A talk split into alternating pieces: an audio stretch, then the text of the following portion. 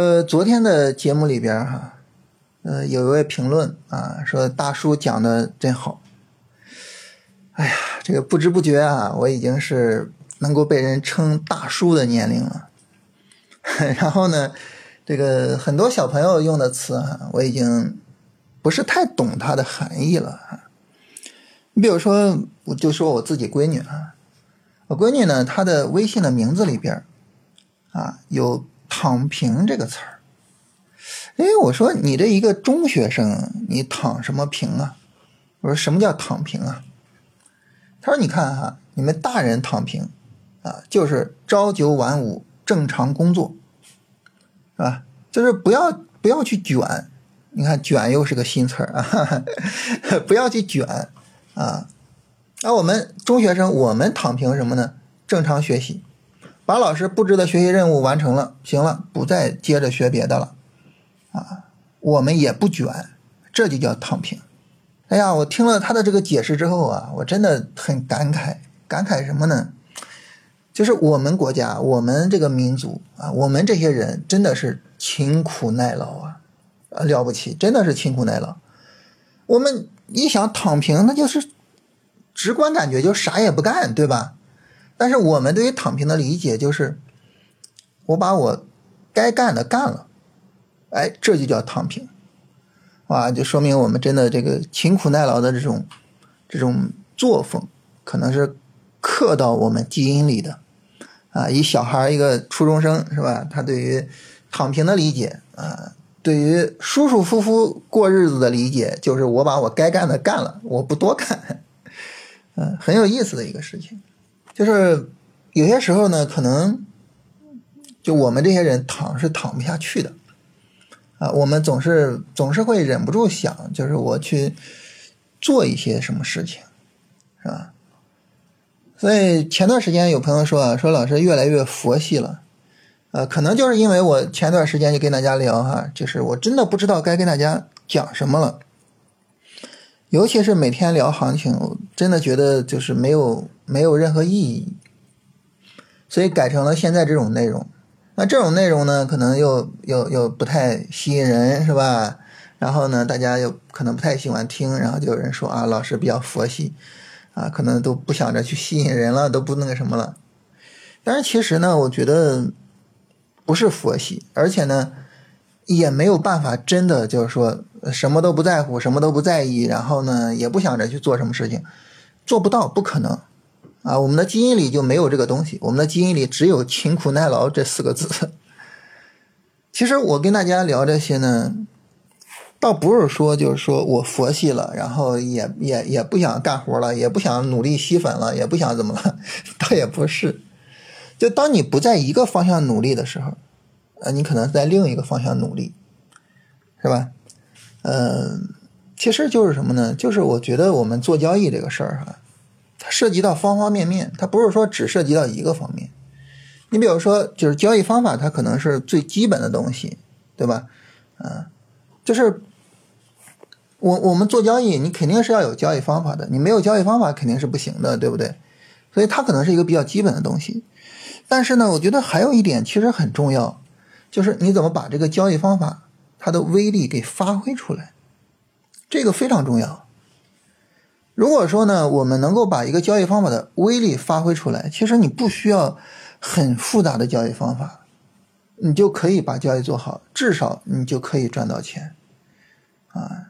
你比如说像做这个价值投资，是吧？然后呢，好东西便宜的时候，然后开始去定投，啊，涨起来之后去卖掉。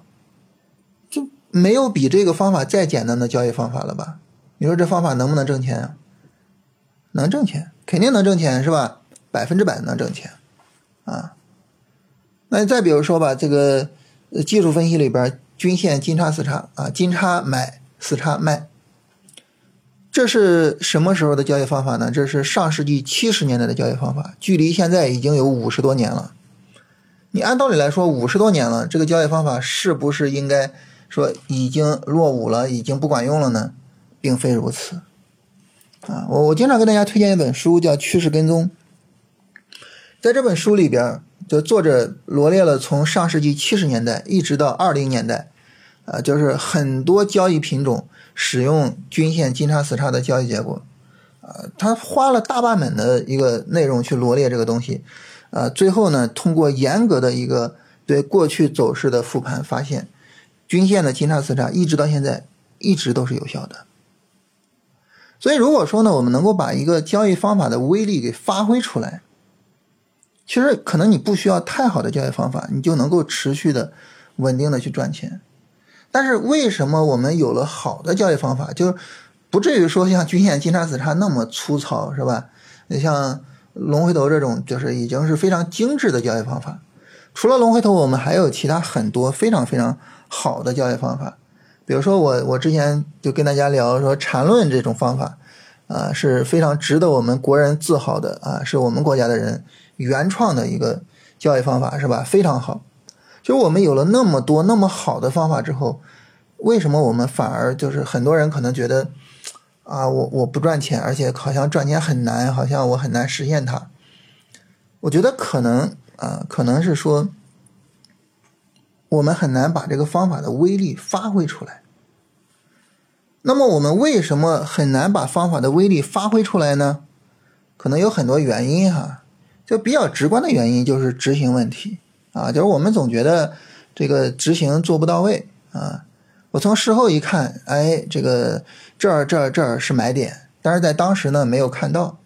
我在事后发现，哎呀，你看这个票这个票这个票在那儿是买点，但是我在当时没有看到，等等的，就是或者是我看到了，但是我我没有去做，或者是我做了，但是我没有拿住，或者是怎么怎么样。就总之呢，就是我们觉得，哎，这个执行问题。它可能呢是一个，就是非常大的问题，这是我们直观上能够感受到的。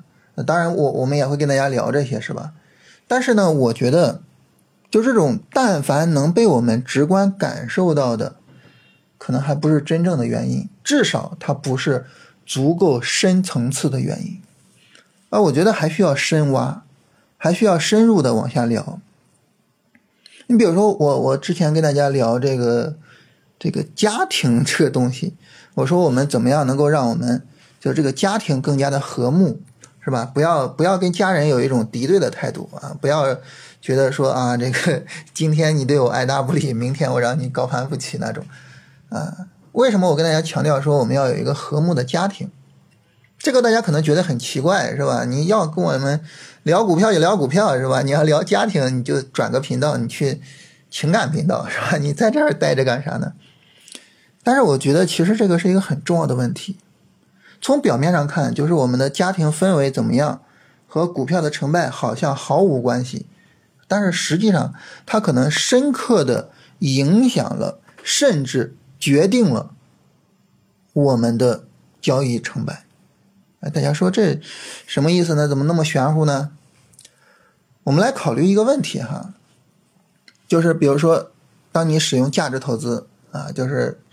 好的股票，然后，呃，跌到什么程度我去买，然后越跌越买，使用这个的时候，你想哈，它可能你今天不会赚钱，甚至呢，你明年可能不会赚钱，你可能赚钱呢，可能要到几年之后，这很正常，对不对？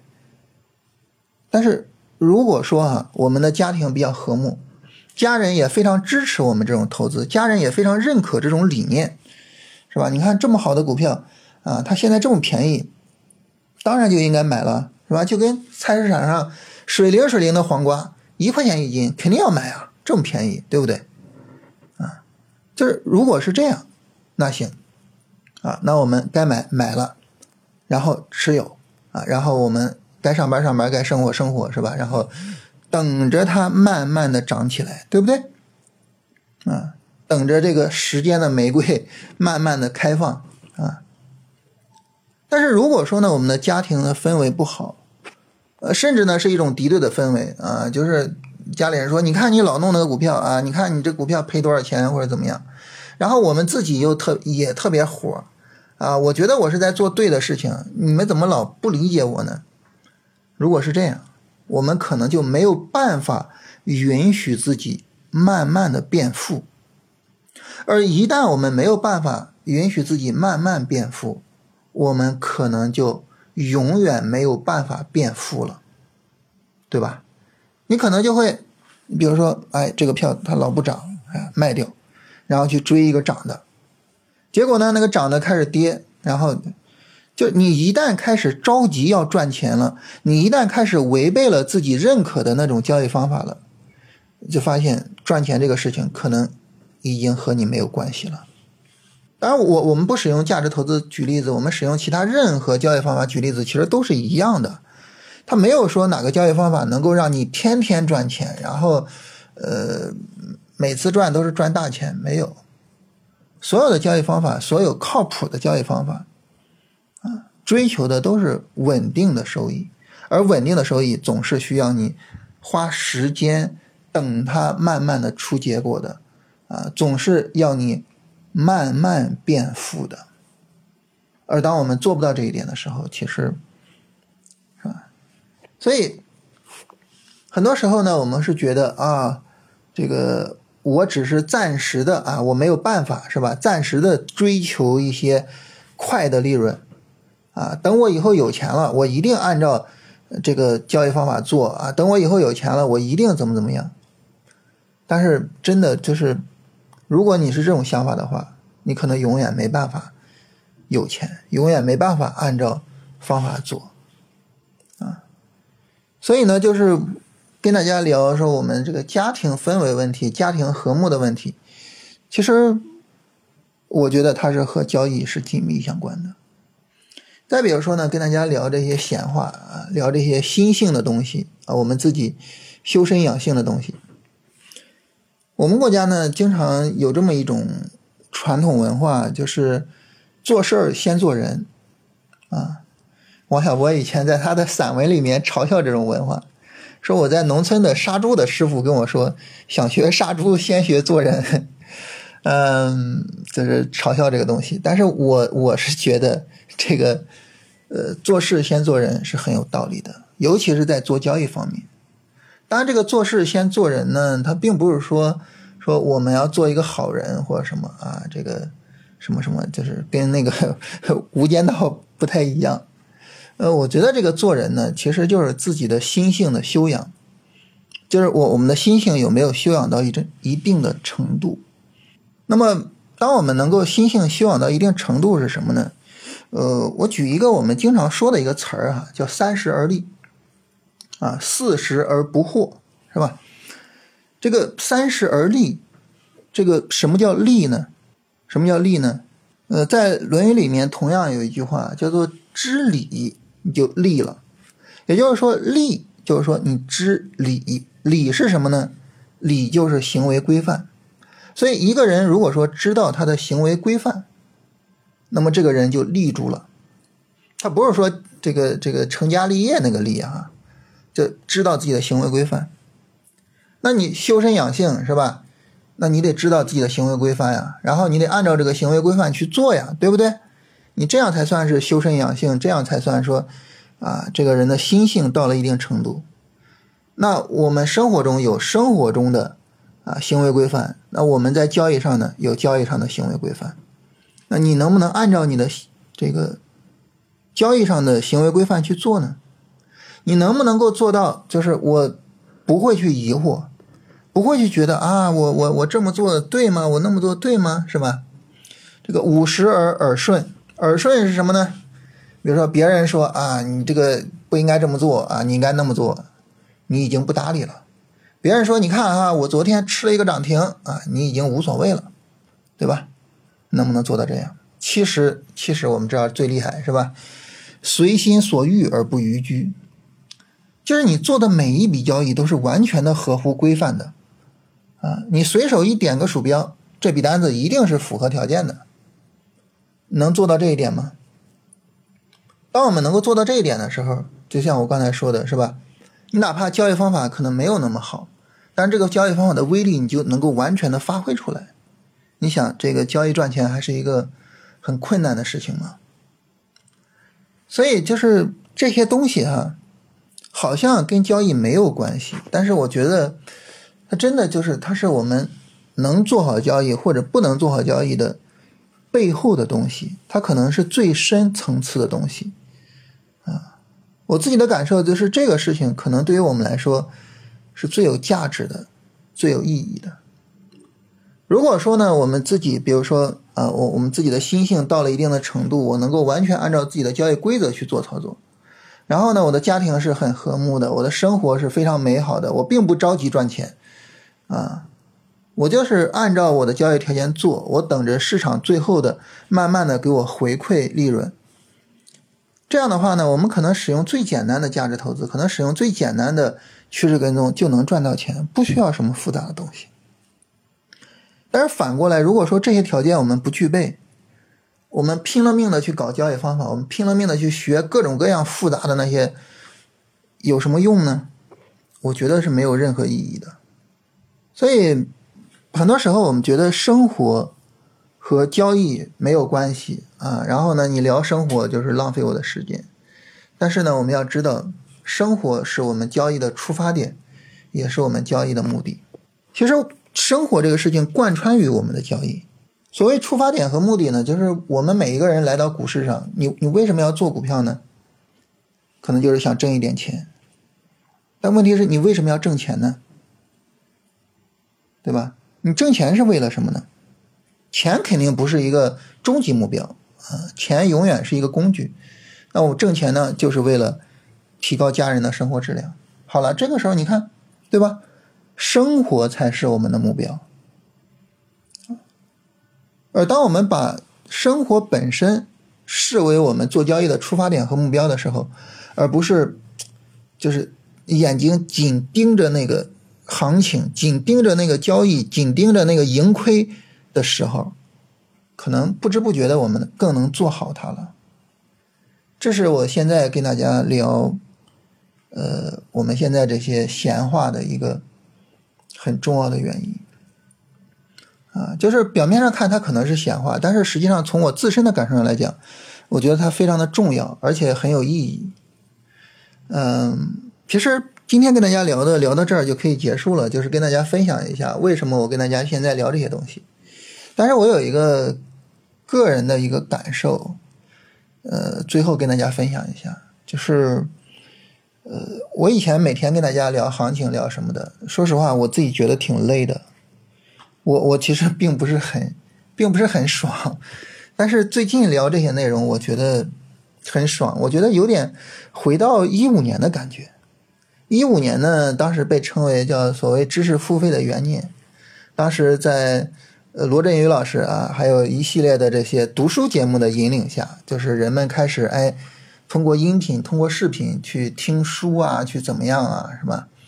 就那个时候，那时候虽然我说实话，就是很多的音视频的那些讲书的或者什么的，可能都是讲一些没有什么用的大道理，或者怎么怎么样。然后后面人们也开始慢慢的怀疑这个事情。但是呢，其实在这个里边还是有很多的可以去有很多的情怀和理想主义的东西在里边。书这个东西呢，永远凝聚着人们最浪漫的东西，人们最理想主义的东西。最近这一段时间，跟大家分享书也好，跟大家分享生活中的一些东西也好，我我真的有有一种回到了当初我第一次点开逻辑思维的感觉。呃，我第一次听到有人去分享这种东西的那种那种浪漫的感觉，我觉得它比。